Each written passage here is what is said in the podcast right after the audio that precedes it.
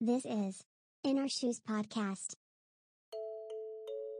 このポッドキャストは思考派のフキコと感覚派のさゆりが華麗にスルーできない日常の小さな違和感について語り合う番組です。こんばんは。こんばんは。あえっと、はい。ため息やめて。前前々回のあの収録できてなかった事件以来もビビりまくりのさゆりさんです。そうなんです。あのダブルトリプルと あの録音がなされているかチェックしてからの 開始でございます。うんはい。。はいい。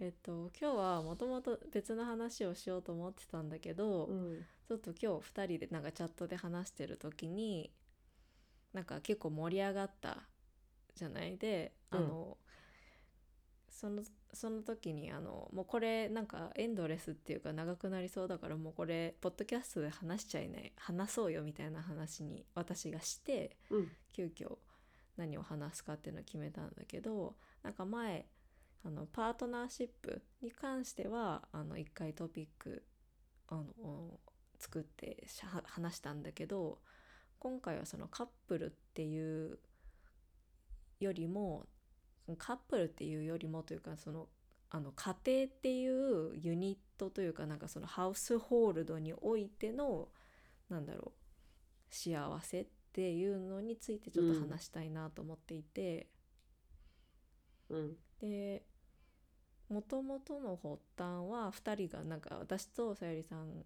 2人ともそのコーチングを受けてた時のちょっとした思い出話っていうかあの話よく出てきてたよねみたいなのが最初だったじゃない、そうなんですよなんで？あのうんね。そんな話をちょっとうん。そうそう。私がね、そうちょっと最近、その。2人がコーチングを受けてた時によく出てきた話にまつわることをちょっと改めて考え直すうんことがあって、まあうんそれをちょっとふきちゃんに質問したのよね。うんで質問しなんでふきちゃんに質問したかというとそのそのことについてふきちゃんは非常に何回も何回もコーチから問われて答え続けていたっていう。そう私毎回パートナーとの喧嘩についての話、なんかそう。喧嘩をまたしましたまたしましたうんっていうのうん。をテーマに挙げてて、そう。その度に多分同じこと言われてたんだよね。私同じこと言われてるっていう感覚はあんまなかったけど当時は。そう。でその時になんかあの必ず聞かれてた質問があって、もうそれこそそのセッションの中で1回2回ぐらい聞かれてる時もあったような印象があってその問いっていうのが、あの2人の共通のゴールっていうのはどこにあるのっていうのをうん。とにかくとにかく問われてたのよね。うん、で私も覚えてる。ね、あのそれこそ喧嘩の内容は例えばねあの洗濯物のこととか お掃除のこととかあ恥ずかしいからやめて。今更 手をし手を変え品を変えっていうね、うんあのあなたの名言ですけど手をし変え品を変えあの出てたけど最終的にやっぱりたどり着くところは、うんその相手がどうだっていうところじゃなくて、うん。2人のゴールはどこなのっていうところに視点を、えっと変えることであの出来事自体は変わらないけど自分の捉え方とか受け取り方とかが、まあ、変わっていくっていう、まあ、工程を、まあね、セッションを通して見せてもらってたわけなんだけどそのうん。共通のゴールっていうのって、じゃあそもそもさ2人で決めてたのかなっていうのが私のうんうん。今更思い出した疑問でそう。共通のゴールって何やっけっていうのをさもう一回考え出したわけよね。うん、さゆりの共通のゴールは何なの？夫夫と？うん。そうね。例えば、うん。えっと夫と共通のゴール？夫と共通のゴールね。そう私たちはまあなんか本当に最終的には2人がまず健康であること。うんでえっと健康であることと、えっと、うん健全なコミュニケーションが日々取れていること、健全っていうと？まあ健全というとお互いの、意見を、あの否定するだけじゃなくてちゃんと聞き入れる器を持っていられる状態ってことかな、うん。うん私たちにとっては。でえっとそうね。結構これいきなり言われるとね答えられへんかったりするよね。うん。そう。そうね。まあ健康でまあしっかりとしあの私たちなりな健全な健全なコミュニケーションが取れていて美味しく毎日ご飯が食べれていてえっと、ん。まあちょっとそんな感じかな今は。うん。う んそう。そうなの。っていうところをね自分でも考え直してるのよね今ね。私。うん。うんふきちゃんは？私共通のゴールなんだろうな。なんか今そんなに意識してないかも。あそうかそうか。うんなんか相手が私が割と機嫌よくしててたらなんかそれで満足って言ったらうん。すごい、あのなんかおこがましいけどまずは私がなんか幸せそうにしていることっていうのが大前提なんだよね。うん。相手にとって。多分これってどのカップルもそうだと思うんだけどうん。基本的にどっちかが搾取するっていう関係でもない限りうん。相手が幸せそうだったり機嫌良かったりする方がいいじゃない、いいね。ううんん、なんかそういうので言うと多分あの彼にとっては私がなんか機嫌がいいっていうのは結構重要なのかなって思う。だから前はそのピリピリして私がこんなに掃除してんのにとか相手がやってくれないとかあのあとはなんかその私は割と洗濯物の干し方とかにこだわりがある方だけど なんかそういう風に気使ってくれないで気使ってくれないすすなわち私のことをないがしろにしているみたいな風に考えちゃってたんだよね。っうん。ていうのが過去の自分うんだけど今は相手がやってくれたらありがとうっていう風に思うしそれを表現するっていうようにはしてるかな。ゴールとはちょっと違うけど、うん。うんまあ、基本基本的にはあの機嫌よくいることがゴールかな。うんうんうんうん。そうだね。まあそう言われてみたらまあうちも同じかな。うん。うん。お互いがなるべく機嫌いい時間が多い。うん。か状態でいられるっていうのは大事よね、うん。そっかだからふきちゃんはゴールゴールってやっぱりその、意識せざるを得なかった時期っていうのは、まあ、そもそもそのゴールっていうもの自体も何やか分かってなかったし見えてなかったからあえてそこを問いかけられることで、そこに意識を向けて視点を変えるっていうあの、まあ、作業を、まあ、やることで今の境地に至れたっていうこともあるよねきっとね。そうだね。だからうん自分の目的を果たそうとしてる時は、えっと私がというかその家の中がをきれいに保つことが私のなんかゴうん。ールだったんだけど、うん、果たしてそれは2人にとって一番幸せな目標なんだろうかとかそういう感じかな、あのそういうふうに疑問を持ってったうん、かな。私もでもその考えってうん。特にね子供ができてからねうん。あのその考えがあってよかったなって思うことが多くてなんかうん。例えばやねんけど、子供にさなんかもちろん栄養たっぷりのご飯をね毎日作れたらいいんやけど、まあそうもいかん時もありまして、なんか結構さもう金曜日やからって親もジャンクなものを食べる日とかもあるわけよもう疲れてるし。うんで、まあ、子供にもなんかそんな、まあ、あり合わせのもんとかなんかあまりそのなんていうの栄養学的にはよろしくないかもしれんようなものとかをあげたりしてるけどなんか子供うん。なんかでもそのそこだけを見るとおそらく、うん。まああんまり体にいいものをあげれてないなって終わっちゃったりするんやけどでも全体的な、その家族がどうある状態が一番幸せなのかっていうポイントから見るとっていうふうに視点から見るとなんか娘は楽しそうやし普段食べれへんものとかを食べれて楽しそう、で私もさその手をかけなくていいことで自分がリラックスしてられるしうん。でまあそうすると夫とかもさイライラした私とか見なくていいわけやん。だそう思うとそうね。その食べ物っていうとこだけで見ると良くないけどうん。家族全体の幸せっていうところから見ると意外に良かったりするのよね。そうだっていうねそのうん。その状況がもたらす効果っていうところを、なんか栄養とかそこにうん。偏らせちゃうとうん。ダメかもしれないけど、そのその場の雰囲気とかうん。なんか疲れとかうん。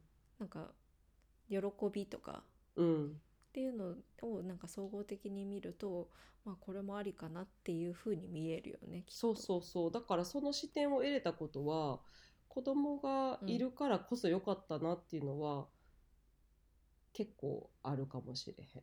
うん。うん。なんか栄養のマイナス分をなんか なんていうの？是正してというか栄養のマイナス分を取り返して、もうさらに、にあのプラスを上回るぐらいのね。そうそう本当になんかねやっぱりどんなになんかさバランスの取れたご飯を出してでもお母さんがキリキリしてたら絶対子供に良くない、良くないというか子供しんどいと思うのよね。お母さんがキリキリしてて、うんうん。でしかもさ頑張ってつ無理して作るとまたそれを子供が食べへんのが腹が立つのよきっと、うんうん。こんなに頑張って作ったのに私みたいなさうん。恩着せがましくなっていくのよね結局ね。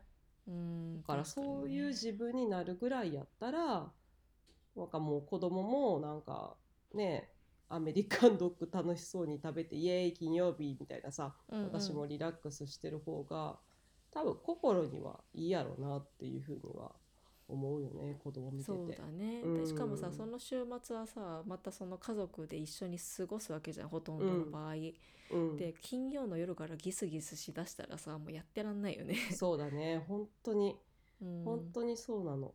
だからあのまあ今でもさ一生懸命なんか野菜を超細かく刻んで入れ込んだものの中から野菜を発見されて食べてくれへんとかあるからさは腹立つことあんねんけど 目ざと。あ目ざといのよあの子たち。本当に。緑は敵と思ってるからね。赤は OK、うん。緑は敵みたいなね。そうそうそう。だからうんでもまあでもそうやって週末とかでバランス取ったりとかできてるからいいのかななんて思ったりしてます。うん。あの子供の野菜嫌いって何なんだろうね。ああれはねなんか友達とかからうん。が喋ってんのからやっぱ学習すんのかな？何あれ？あ違う違う。なんかあれって本能的なものらしくて、うん。なんかに、まあ、人間とか動物って苦いものに対してうん。あのこう、うんうんうん。ちゃんと拒否するようななんかシステムになってるらしくて苦いものとか。で苦いものイコール基本毒かもしれないってことだよね、そうそうそうそうそう。そういう本能が残ってるらしくって子供ってそれがすごく敏感でやっぱちょっと苦いものとか、で苦いものイコール緑のものが多いから緑のものとかっていうのを避けるようになんか舌ができてるらしくて。あだからピーマンとかそグリーンピースとか。ううん。なるほどね。そう。まあ一概に全員の子供がそうというわけじゃないらしいけど、その傾向はやっぱ高くてうちの子も緑の野菜でも苦みがないものは意外に食べてくれたりすることはあるよなんかさブロッコリー好きな子供多くない？あそうそううちの子もブロッコリーはね食べてくれる。私ブロッコリー小さい頃嫌いだったな。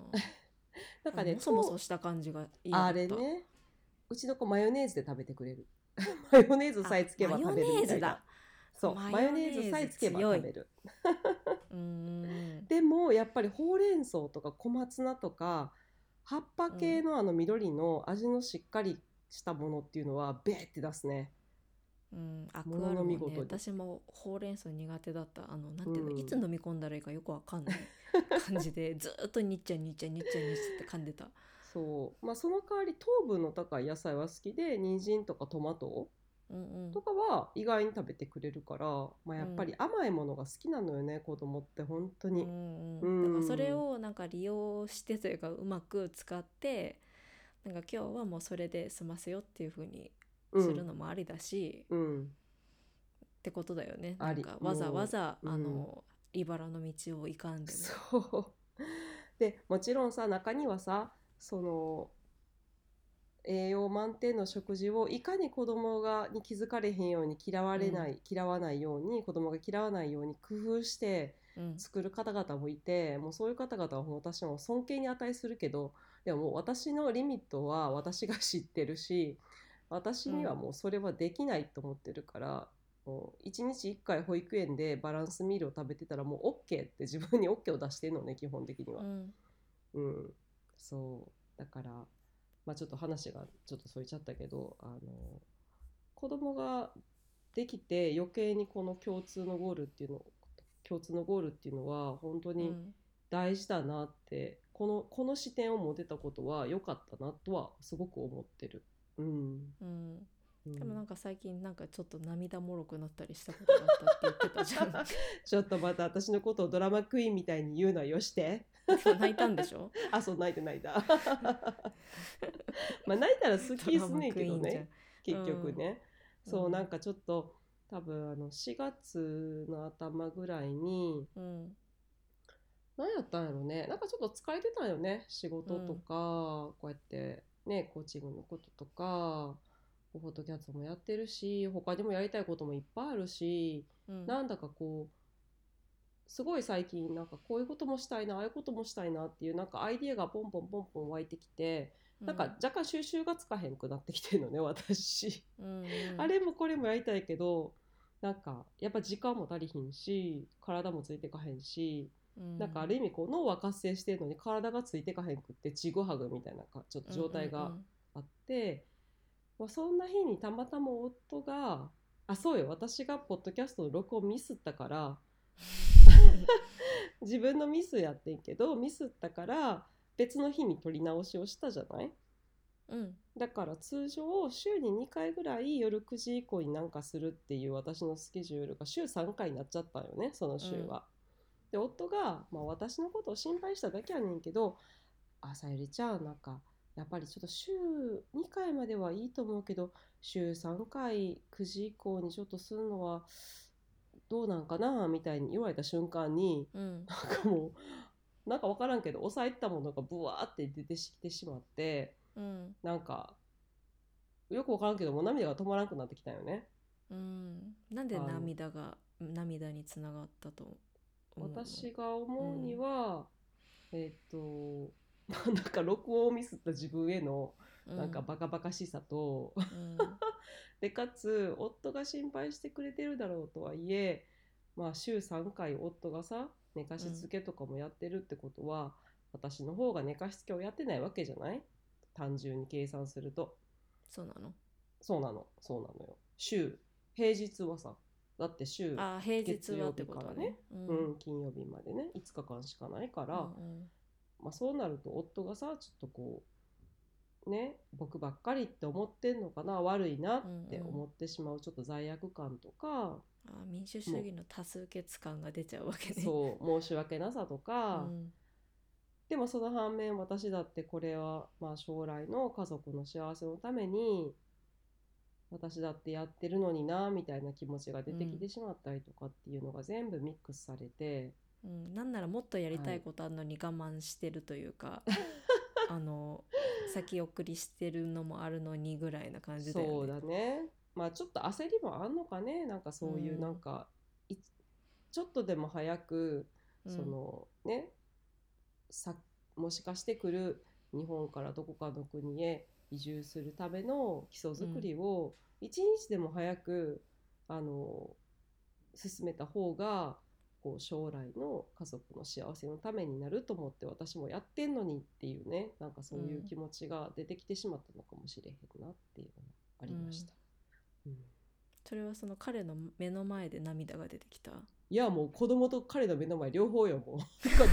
料料理してる時やったからしかも。料理してる途中に、多分その日疲れてたよねちょっとね。寝不足もあって、でも家帰ってきてパパパパって料理してる時にポッて夫が言った一言でもうなんかもう涙腺崩壊でブワーって泣いて、なんいかつぶり？えー、大泣きしたのはでも2ヶ月ぶりぐらいか。まあまあまあ最近だね。あそうそうそうそうそうそうね。うんそうだからそっか。うちの娘は割とね私が泣くのにね慣れてしまってんのかあ、うん。ママまだ泣いてるって見てトーマスずっと見てた いつものやつねみたいな。でもね寝る前にね後でね「ママ大丈夫？泣かないよ」って言って頭撫でられて優しいと思って、うん。また泣きそうじゃん。うんあそうそうまたなまた泣いた「ごめんね」って言って。そうそうそうそうそう。まあ一応説明したけどねなぜ泣いたかっていうことはちゃんと子供には。うんじゃないとほら自分のせいと思われたら嫌やからね子供にね。ああああなるほどね、そうそうそう。でもなんかまあ。その家族のためとかさ、うん。そういうまあお題目というかさがあって、でもさ誰かがそうやってさなんかアンバランスになってなんかうん。幸せをかみしめられない家族のためとさ、なんかみんながなんか平等にというかさみんながなんなんか丸く幸せになってる状態っていうのがあった時、その違いって何なんだろうね。本当にそれをね考えてるんですよ最近。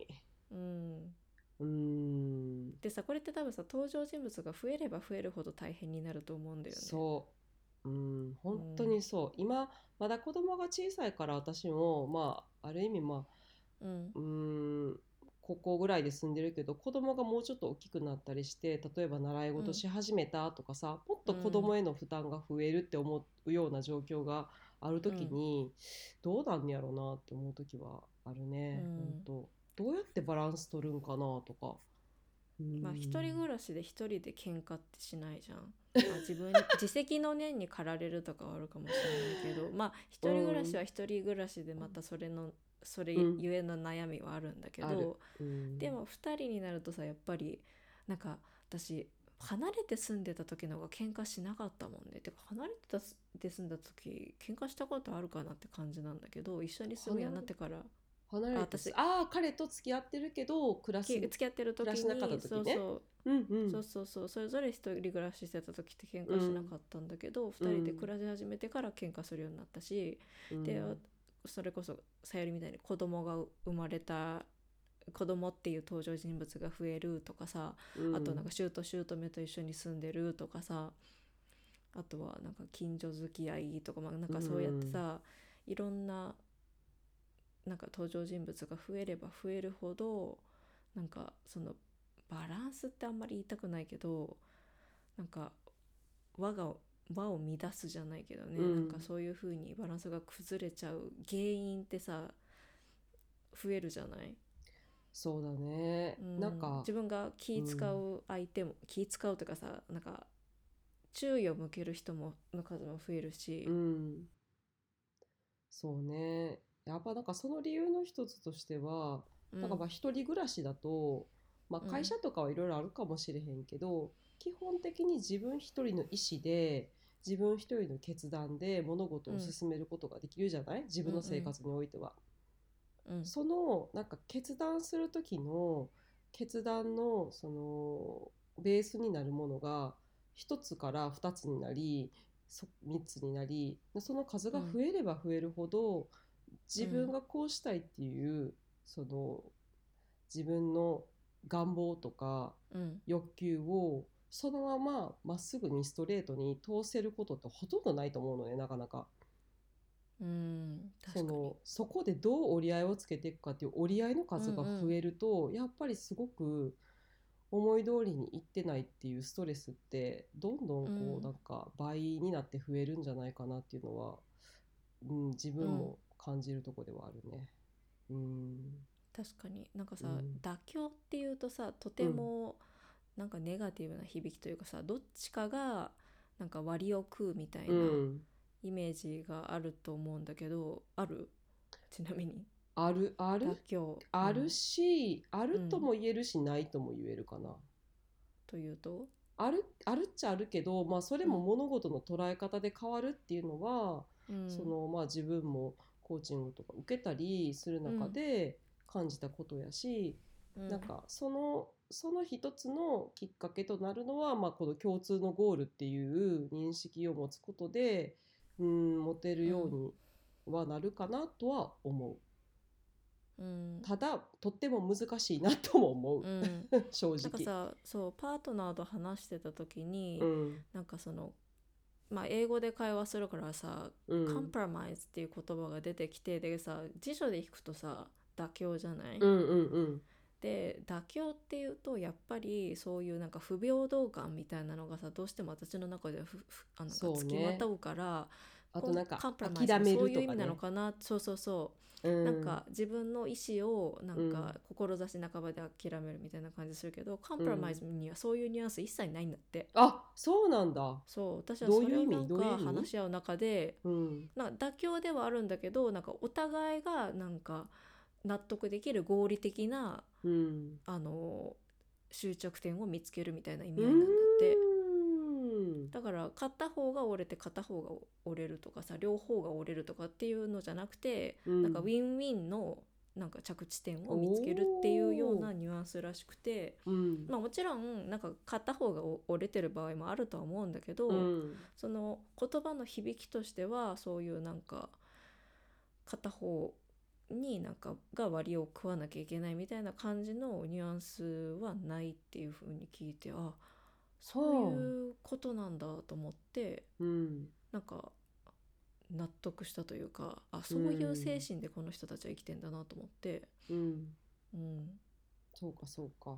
うん、だから妥協とはちょっとなんか私の中で感じる響きが違うんだなっていうのを思った、うーん。だからこそ彼はそんなに粘ってたんだなって思ってた喧嘩してたうん。時粘ってたというかさなかなか折れないのはなんかその 妥協というよりもそのうん英語で言うところのコンプロマイズっていう点が絶対あるはずだって彼は思ってるからうん。そうやって話してたんだなっていうふうに思った。あじゃあもうさそのふきちゃんが思っていた妥協の定義と、彼の持っているまあコンプロマイズって、まあ、日本語で言うと妥協やけどその定義が全く違った上で2人が話をしていたっていうのもそのなんか分かり合えなかったりする原因の一つだったよね。うんうんうんうん。うん。想像してたものが違ったっていう。面白いね。これなんかうん。日本人とかでも国際かけ国際カップルだけじゃなくって実はよく話してみると、別に普通に日本語を同じ話してるカップルにも絶対あるよね、これ。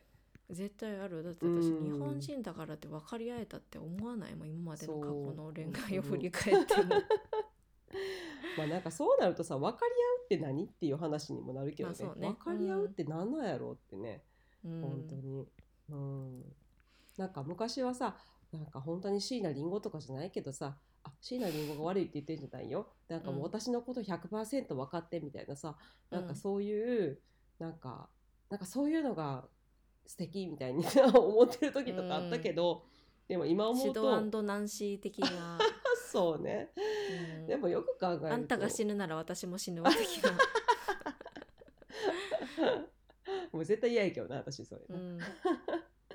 まあでもなんかあのよく考えると私はそこまで相手のことを受け入れてたかっていうとそうでもなかったやろうしうん。うーん100%相手のことを分かるっていうのはまあ不可能に近いよね。分かろうとする姿勢はあるにしても分かるっていうのはないやろうなと思う。今になって思うけど。うんうん。うん。なんかさ最初に話してたその共通のゴールっていう話で言うと私がそのパートナーシップに関して一番悩んでた時期って、うん。多分共通のゴールはお互いにその幸せであるっていうことはもちろんなんだけれど、うん。なんか喧嘩をせずにとかそういう、なんか波風がないような状態みたいなのをなんか想像してた部分は一部あると思うんだよね。そういうことか。うんうんうん。うん今のこのなんか波風しかないような状態のがなんかなぎみたいな感じになるうんみたいなことを考えてたんだけど、うん考えてた節があったんだけど今はちょっと違うかなと思っていて、うんちょっと過激な言い方だからあれなんだけど私、うん1年1年ぐらい前まではあの死にたいとは思わないけど、うん明日死んでもまあいいかなぐらいに思ってたの。うんうんうん。なんかそのこの未来この先未来なんか別に子供もいないしさなんか、まあ、家族に会えないとか私が寂しいとかっていうのはあるかもしれないけど、まあ、うん終わるんだったら終わるでいいかなみたいな感じに思ってたんだけどうん今はそれはなんか思わなくなってそれは別になんかやりたいことがいっぱいあるからとかってそこまでなんかなんか大きい変化があったわけじゃないんだけれどうん。なんか彼が私が幸せそうにすしてるとなんか幸せそうっていうのを見てて私はその共通のゴールっていうのでなんかうん共通のゴールじゃないや、えっとその彼が私が幸せそうにしてるとそれで僕は嬉しいんだっていうのをちょっとねあまりに文字通りに捉えすぎてたというか、うんうん。なんだろうな。彼が私が我を通して私があのわがままじゃないね、うん。なんか私がやりたいことが全てできていると相手が幸せになってくれる幸せに感じるっていう風にまでちょっと拡大解釈してたんだけど、うん時々例えばさ向こうがなんか散歩に行こうとかさなうんんかこれを、今日は晩ご飯これ作ろうと思うんだとかって言ってくるのがさなんか正直私の気分じゃない時があるわけうんよ。うんでそれをさ率直にうん「ちょっと私はそんな気分じゃないですね」って言うとさすごく悲しそうにするのね。うんうんだからそういうのに対して私はそれがベストアンサーじゃないけれど、うん。あなたのベストアンサーを私は受け入れますっていう心でいるというかうん。あなたのベストエフォートも私も受け入れますっていう風な感じに最近変わってきたなと思って。うん。だから彼のその行動が100%私好みじゃなくても、うん。少なくとも彼は100%私をなんか喜ばせようとしてるんだっていうふうに思って ありがとうって思うようになった。本当に心から。昔はそのそれこそ妥協して、うん。ああまあちょっとここで嫌って言った角立つしうんって言っとこうかみたいな感じだったんだけど、うん。なんか今はねちょっと心境が変わった気がする。なんかあれやね。じゃあその行為自体に目を向けた、て目を向けてたとあのところから、うん。その行為の先に彼が何をしようとしてるのとかうん。そっちの方に目が向かったことでちょっと見方が変わったって感じかな。うん、そうだね、うん。なんか気持ちだけいただきますっていうのはあちょっとそうそうそうそう。もっとなんかね、いい意味で考えてる感じ。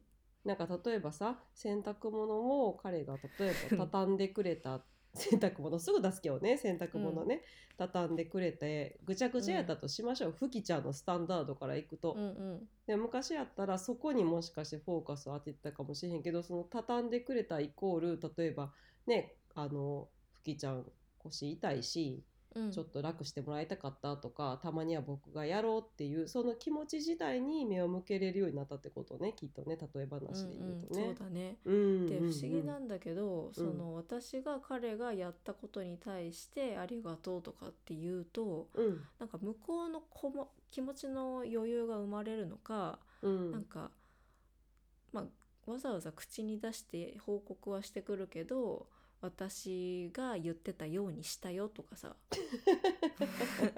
そのあ言うのねって感じだけど、うんうん。とかあのなんだろうな。その私は食べ終わったらすぐにテーブルをなんか綺麗になんかふ拭きたいタイプなんだけどそれをなんかこうやった方がいいでしょみたいななんかこれ見よがしにやってきたりとか前まではさ私がチッとかって思いながらやってたりとか、むしろなんかやってよって言って若干角が立つとかそんな感じだったんだけどうん。それがなんか私がなんかどう出るかなっていうのをなんかさ観察してるとなんか自主的にやるようになった、あそうなんだ、うん、不思議に不思議なもので。なんか面白いね。これさあのなんかこの話聞いてちょっと思い出したんやけどよくさ、その夫が家事をしないみたいな話になるとなんかうん。実は夫はやろうとするんやし家事をやろうとするんだけどなんかちょっとやっただけでやったやろみたいに褒めてくれみたいな顔をしたりうん。しかもやったくせにやり方がぐちゃぐちゃで全然役に立ってないとか、うん。なんかここまでやって終わりだと思ってることが腹が立つとかさなんかうんうん。もう何やっても腹立つみたいなさ奥さんの体験談とかさ文句とかよく見たりするわけよ時々。うん、それで逆にさ、うん。夫の方はさ、うん。せっかくやったのになんかああだそうこう。だ言われてなえるとかね。そう。でもそう言うとまだそれはそこそれはそれで女性の方はさなんか私はあなたを褒める、なんていうのお母さんじゃないんやからちょっとけなされたぐらいであのいちいち落ち込まないでほしいみたいなまたなんかさ そういう,、うんそういうさもうなんかああ言えばこう言うみたいなさ。言葉に。そう そうそう。でも最終的には男性がシュンとしてじゃあもう僕何もせえへんよみたいになってったりとかするわけやでまたうん。それがまた腹立つみたいなさ、やっぱり何もせえへん、あの人みたいな。なんかこの図って、なんか一見女の人が言ってることがすごくあの正しそうに聞こえんねんけどなんか見方を変えると、なんかまずや自分が逆やったらどんな気持ちになるかでことやなんかその自分を同じ同じレベルの家事レベルにいる人じゃない人が今やってるわけやある意味。なんか自分より家事レベルのちょっと低い人がさ、うんうん。ですなのに自分と同じ土俵で例えあの捉えてできないっていうさ、できないっていうもう眼鏡見てるわけやん最初からその人が。だからあれもできない、これもできてないとかさなんかうん。なんか確かにそんな風に相手から言われたらもうやりたくないよね二度と。うん。そうだよね。だからふきちゃんは逆でやっぱりそのやった内容じゃなくってその彼がそれをやることで何をしたかったかってとこまでなんかね自然に見れるようになったことが本当になんかねカップル関係の改善の大きうん。なきっかけやったんやろうなと思って今聞いててだから世の奥さんそうちょっとふきちゃんのやり方やってみて。なんかさこういうのってさそのうん。家事に対して責任感がある人ほどきっちりやろうとするのかなと思ってたんだけど、うん。私の今さか私とパートナーで住んでる家の場合さ多分今は私があんまりなんか肉体的にさパッパパッパ動けないから、彼の方が家事に対して責任感はあるんだけど、うん。細かいかっつったら別に細かくはないんだよね。うん。なんだけど多分責任感というかさ自分がやった方がうまく回るなみたいな感覚は彼の方が強いと思う。う。うんん、だからなんとなく女性だから細かいところに気がついてついつい気がついてしまうとかっていう風になんか言われがちだけど多分それって女性だからとか、っていうよりもそういうなんか母親とかさそういう女性像を今までずっと見てきたからっていうだけなんじゃないかなっていう気はする。うん、確かに。それは男だろうがうん女だろうが、そういうさは母親であったり、うん。おばあちゃんであったり、まあ、ドラマの中での女性の描かれ方であったり、なんかそういうのを見てやっぱやんなきゃいけないのかなうん。みたいに、それはあねの刷り込まれてんのかなっていう。ある、うん。大いにある。私だってそれあったぐらいやから、うん。大いにあると思う。なんか私は家事があんま好きじゃないって自分で大きな声出して認めた瞬間から結構楽になったから、あ私家事ほんま嫌いみたいな。うんうん。まあだから言ったらまあ私のレベルでもまあ生きていけるしええかみたいなさ。うんなんか、まあ、そうなったらこう夫の洗濯物の干し方とかも別に気にならへんしもう干してくれただけでありがとうみたいな。うん。でどうしても干されたくない洗濯物とかはねなんかデリケートウォッシュとかさ、うんうんああいうのも自分で絶対干すしって決めてるから、まあなんかやってくれただけでもありがなんかそう嫌いって認めることでやっと相手がやってくれたことをなんかそのマイナス点を見るんじゃなくってもうやってくれたこと自体に感謝って思うようになったかな。だって私も嫌,、嫌なことやもん。だって やりたくないことやってくれてるし。うんうん。ううんんとは思う。なんかふきちゃんが言ったようにやらなきゃいけないとかやるべきことだって思いて思い込んで自分もやってるからこそなんで私ばっかりってなるのかなっていうのもちょっとあるかななんて思ったわ。うん、なんかうん。私前、そのセッションをしてる時になんかそのついついなんか子供とか夫の世話をしてしまうんだけど、本当はやりたくないんですっていう方がいたんだけど、うん。最終的にはあやりたくてやってたんだっていうことにその方が気づいたその人はやりたくてやってたってことに気づいたんや。そううん。なんだかんだ言ってやっぱり自分がやってあげて、それをなんか喜んで受け取ってる家族を見てるとホッとするんだって。だから逆に言うと、自分がやらずになんかちょっとどうしたらいいだろうとかちょっと困ってる家族を見てるともうとにかく落ち着かないっていう。ああそうなんやね、だから結局自分がホッとするために自分がやってるっていうことに気づけて、うんうん。それからなんて言うんだろう。気持ち的にはさなんかもうやってあげてんのに感謝もされないしっていう感じじゃなくなったあって言ってた。そうなんだ面白い。私はね、逆逆の人がいてうん。あの自分では良かれと思って全部やってきたことだったらしいのね、家事とか育児とかについても、うん、でもずっとなんで私ばっかりって思っててきたらしくて、うん、まあ、蓋を開けたらもっと働きたかったと彼女は。で家事はすごい家事を丁寧にしはる人なの。うん。家のことも、料理も。でも実は私は家事は得意じゃないってことをやっと認められたって言っていて。本当は家事が好きじゃないんです。っおーごいねて言ってでもその人もふきちゃんがさっき言ったみたいにお母さんがやっぱりものすごく丁寧にもう家のこと完璧にやる人でそういう姿を見てきて、私、まあ、母たるもの妻たるものそうあるべきだってやっぱずっと思い込んできましたって言って。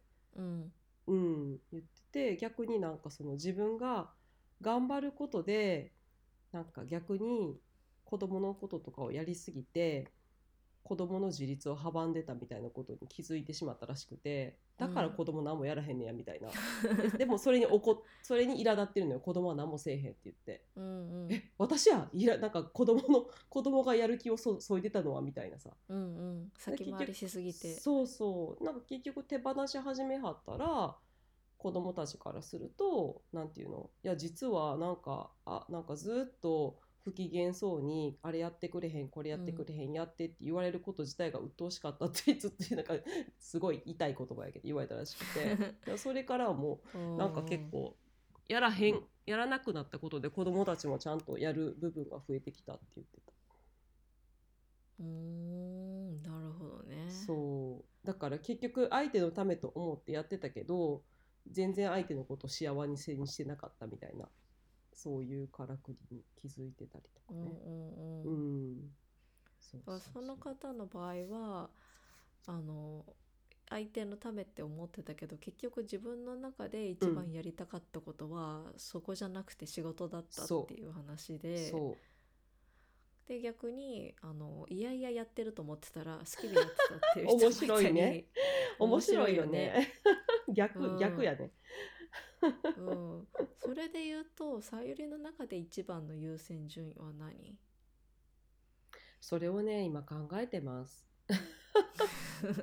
本当にそれをね今考えてる。なんかねちょっと優先順位がつけられてないなっていう本当に今状態で。うん。ちょっと考えるわ。考えるわっていう、うんうん。なんかオチのない話で申し訳ないんやけどそれをなんかさ優先順位っていうのを、うんなん。か作業とか行動の名前にしちゃうとうん。多分あのやっぱりでも2番目のこれも気になるし3番目も気になるしってなると思うんだけど、そのさっきの共通のゴールじゃないけど、うん。その優先的に達成したい状態っていうのは何っていうのをうん。決めとくことでその自分の行動もなんかあれにしようかこれにしようかって思った時に選びやすくなるのかなって最まあ近思う。そうだね、そうだねうん私の場合はとにかく精神的肉体的負担があの少ないことうんっていうのを最近結構 あのもう怠けだと言われようがなんだろうがそれを今一番優先してるかな。いいよ怠けじゃないわそれは。うん。全然、うん。私はそう思うとちょっと今思ったのはやっぱね睡眠がうまく取れなかった日とか、次の日とかね、やっぱり睡眠時間が短かった時がすごく私の中でうん。次の日の精神状態とかに影響するっていうのはちょっと薄々感じててうんうん、だからそのやっぱり睡眠時間をと取れている状態っていううんのがすごく大事だなっていうのはちょっと、うん、思いました。ううんんでも睡眠に影響しないかってことだよね。そうそう。あのイライラであったりとか。そうそうなの。全てもそのに心肉体的なうん。疲労とか、うん。あとは精神的ななんかイライラとか、うん。あと時間寝る時間とかそういう物理的なのも含めてね。そうね。まあとか言いながら今11時ぐらいやねんけどね。とか言いながらね。そうまあでもそういう日もまああるけどそういう日をやっぱり多くしすぎないっていうのは自分の中でコントロールできる部分やから、意識的にやっていかなきゃいけないなっていうの意味でも、まあ、夫からもらったそのやっぱり夜9時以降に何かをするのは、まあ、週2か週2ぐらいにしといた方がいいんちゃうっていうアドバイスはまああながち間違ってないのね。あのうんうんうん。私の中でもやっぱりあのうん。じゃないとやっぱすごく1週間の中であの自分のなんか睡眠のバランスが崩れる日が多くなるイコール自分の状態が悪くなるっていうのに直結するから、そうね。ううん。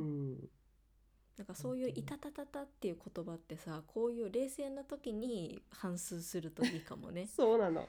うん。ちょうどそういうさあのまともに受けてしまってまともに反応してしまったっていう、まあ私のねそのうん。夫からの言葉にバーって泣いたの、まあ夫の言葉に泣いたっていうよりも夫の言葉がトリガーになって、うん。なんか溜めてたものが出てきてしまったってぐらいでお夫に対して怒りとか何もないねんけどうんうん。そうそうそう。でも23年前だったらそんな言い方せんくてもいいやんってなってたかもよ。あそうだね。私だってって言ってね、う なんか私多分な泣き始めた時に「ごめんね」ってなったかもなったかもでもちょっと「うんごめん」って言って。うん。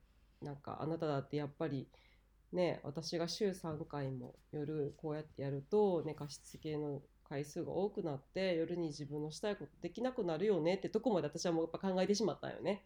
ん。ごめんって言って。うん。もしかしたらさ僕の時間足りないんだけどっていうニュアンスは一切なかったかもしれないけど。うん。そうなの。うん、わかちょっとそこはさ聞いてないねんけどどういうニュアンスやったんってことまでは聞いてないねんけど、そうそうなのよね。うん。うん。なんてことを考えながら。うん。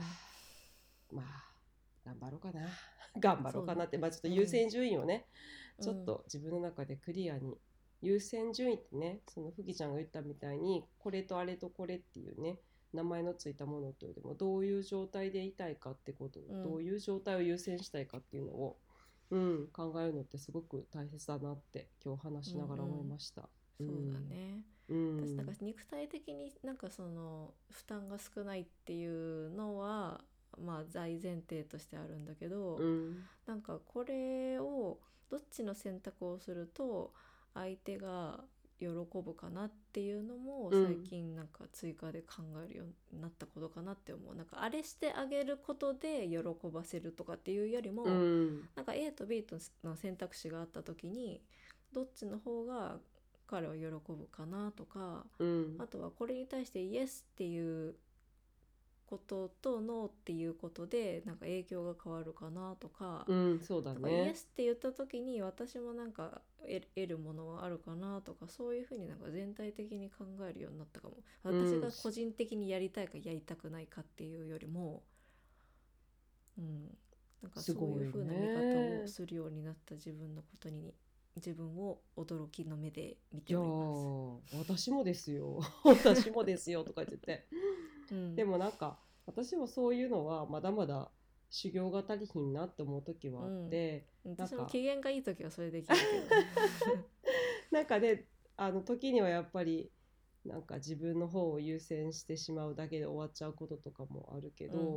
やっぱふきちゃんが言ったみたいになんかちょちょっと一歩立ち止まってでもこれって2人を幸せにするみたいな、うん。こう問いかけはあのするようにしたりその今ここで腹を立てたりさイラッとすることで、後にどう影響するかとかっていうのをまでちょっと考えると、今こうイラッとすることって何の意味があるんやろうってこう思えたりとかうん。することは確かにあるなっていうのは私も。うんうんうん。うん。そうだね。私もなんかその自分の周りの人が幸せにしてたらいいなって思ってたつもりだったけど、うん。それはそのなんかなんていうの？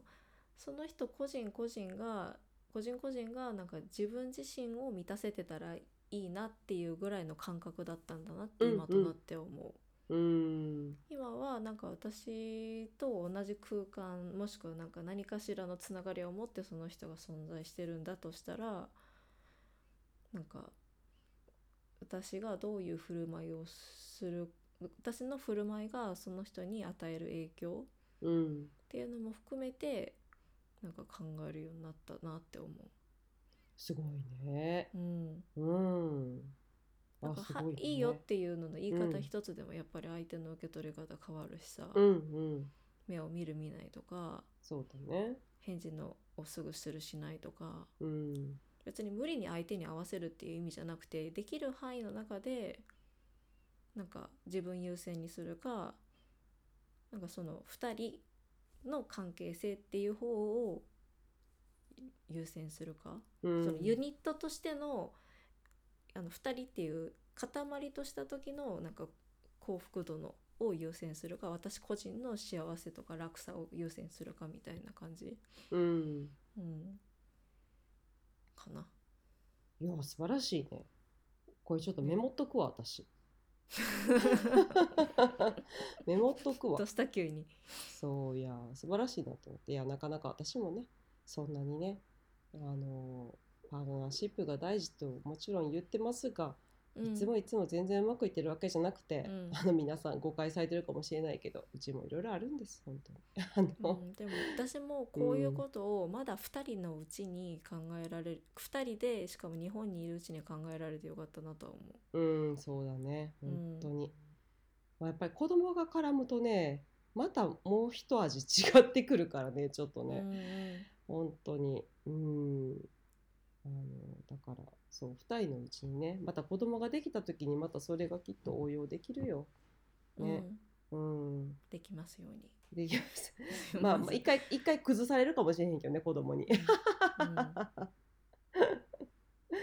そう、まあ、手ぐらい子供の誕生はパワフルやからさまあうん。なんかそれはまたお楽しみやね。お楽しみ。うん。うん、うん、子供ができますように、本当に。あそうだね。それも祈ってるわ。ううん。ん。ねまあまた。じゃあちょっと今回ははね、うん。なんか答えのない話なんですけど、なんかさ さっきからさオチがない答えがないっていうのすごい気にしてるけどどうしたの？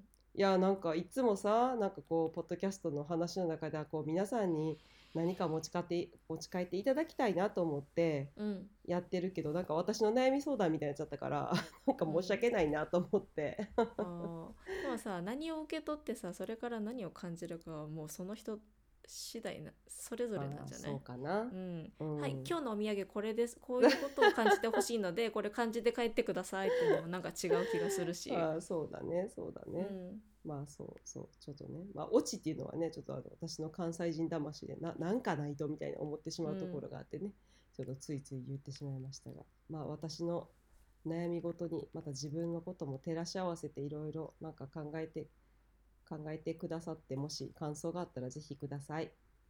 うん、ぜひお待ちしてます。ぜひぜひ。その私たちこのポッドキャストあのインスタグラムやってるのでぜひ inourshoes.podcast ポッドキャスト。はい。で、えー、とぜひ検検索してください。はい。で、えー、と私もインスタをやっていて Untangling Us で、えー、とインスタやってます。で火曜の、えー、と夜9時に Truthful Tuesday という名前で、えー、と自分の本音をちゃんと話す火曜日というのをやってます。でどっちかっていうとふ普段あの本音を隠したりとか建前で行動したりとかっていうことが多いと思うんですけどそういうのを取っ払いましょうっていうのが私のこのテーマです。はいあ私ねうん、あ私は私のインスタグラムはアップルさゆりであのリンゴのアップルにさゆりです。えっと私は水曜日の朝の6時半にえっとインスタグラムでライブをやってます。あの自分の感情とうまく付き合ったりとかがちょっと難しいなと思ってる時とかにちょっとお役立ちできるようなあのお話とかあと、あの自分とあのうまくつながるためにどういうことができるかなっていうのを私の、まあ、現在進行形でもあるような悩みとかも絡めながらあの、うんお話をしているのでよかったら早朝ですが見に来てください。うん朝方の人夜型の人、はい両方お待ちしてますので、はーい。うん、ぜひ来てください。はい。はい、じゃあ今日も聞いてくれてありがとうございました。ありがとうございます。バイバイ。うん、バイバイ。じゃあねー。このポッドキャストはインスタグラムもやっています。ぜひぜひ聞いてくださった感想や質問、取り上げてほしいトピックなどを教えてください。アカウント名は inourshoes.podcast です。アイコンは手のイラストが目印です。ポッドキャストの紹介文にもリンクがあります。コメントはとっても励みになりますので待ってます。そしてすでにコメントをくださった皆さんありがとうございます。